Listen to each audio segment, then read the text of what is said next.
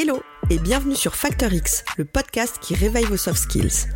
Je suis Anna Martineau et ici, je vous livre des pratiques qui marchent pour réveiller votre truc en plus, libérer votre potentiel et devenir une meilleure version de vous-même. Mon premier est la population la plus formée aux soft skills en entreprise. Mon deuxième, les personnes qui avouent avoir le plus de mal à gérer les relations humaines.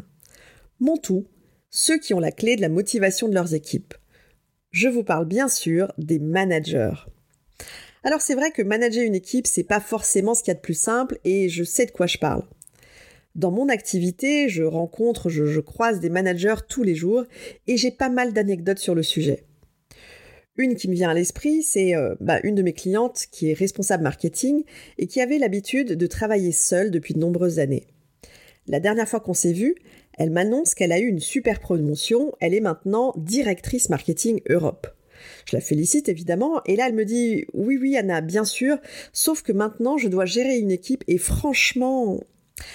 En gros, elle m'explique à quel point c'est compliqué de gérer l'humain. Et oui, on a beau connaître les principes de base du management, comment je délègue, comment je fais un entretien, etc.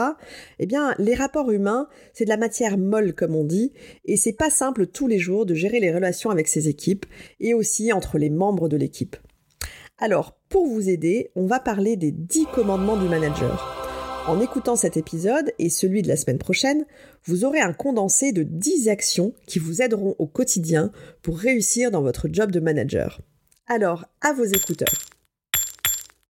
On commence avec le premier commandement du manager. Tout contrôler, tu éviteras. Votre rôle de manager implique bien sûr que vous êtes responsable des résultats de votre équipe. Surtout quand on démarre dans ce poste, certains peuvent avoir tendance à vouloir tout contrôler. Vous savez, les managers qui veulent être en copie de tous les mails?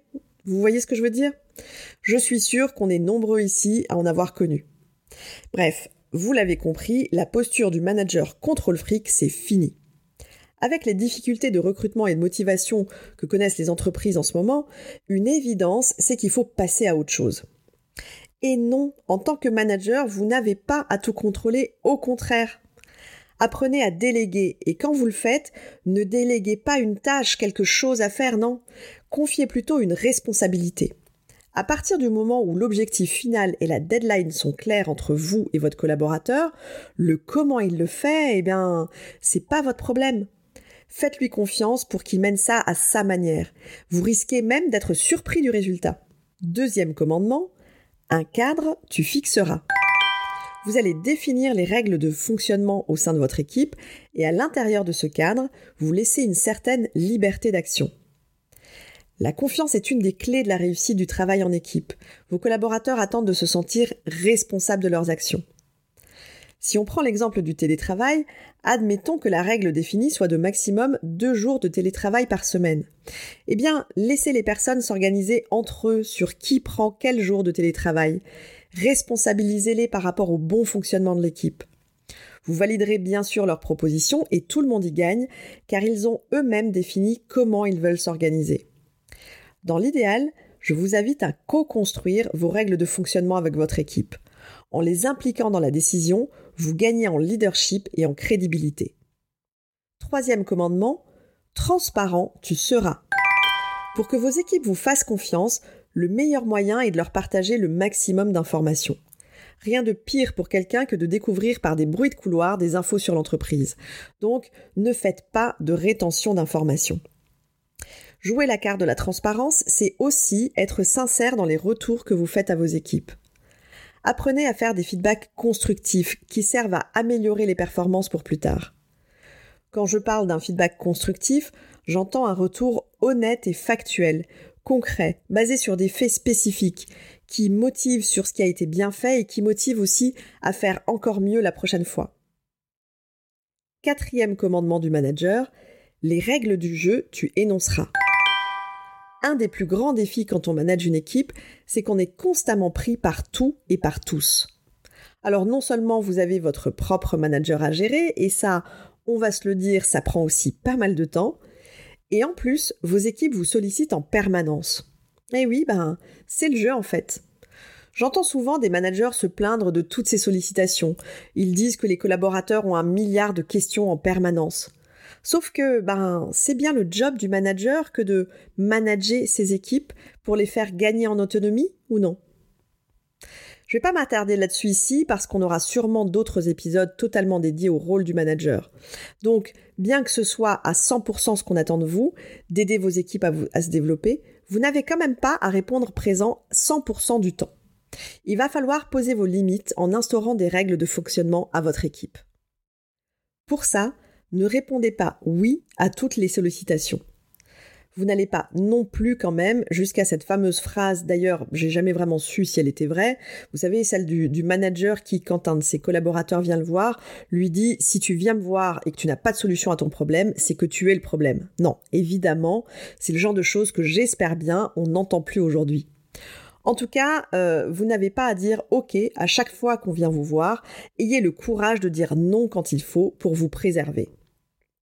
Apprenez à ne prendre que les dossiers qui ont une vraie valeur ajoutée pour vous en tant que manager et déléguez les autres. En clair, priorisez. Pour ce qui est de la gestion des flux de mails en continu, choisissez des plages horaires pour les consulter et dans l'intervalle, coupez complètement les notifications. En ce qui me concerne, j'ai pris l'habitude, quand je travaille sur un dossier conséquent qui me demande un peu plus de concentration, de fermer complètement ma boîte mail sans aucune notification donc, et aussi je place mon téléphone avec l'écran vers le bas. Et étant donné que j'ai jamais de sonnerie, je suis toujours en mode silencieux, eh bien je ne vois pas si on m'appelle. Ça m'aide vraiment à me concentrer et je sais que je boucle mes dossiers beaucoup plus rapidement que si je le faisais pas.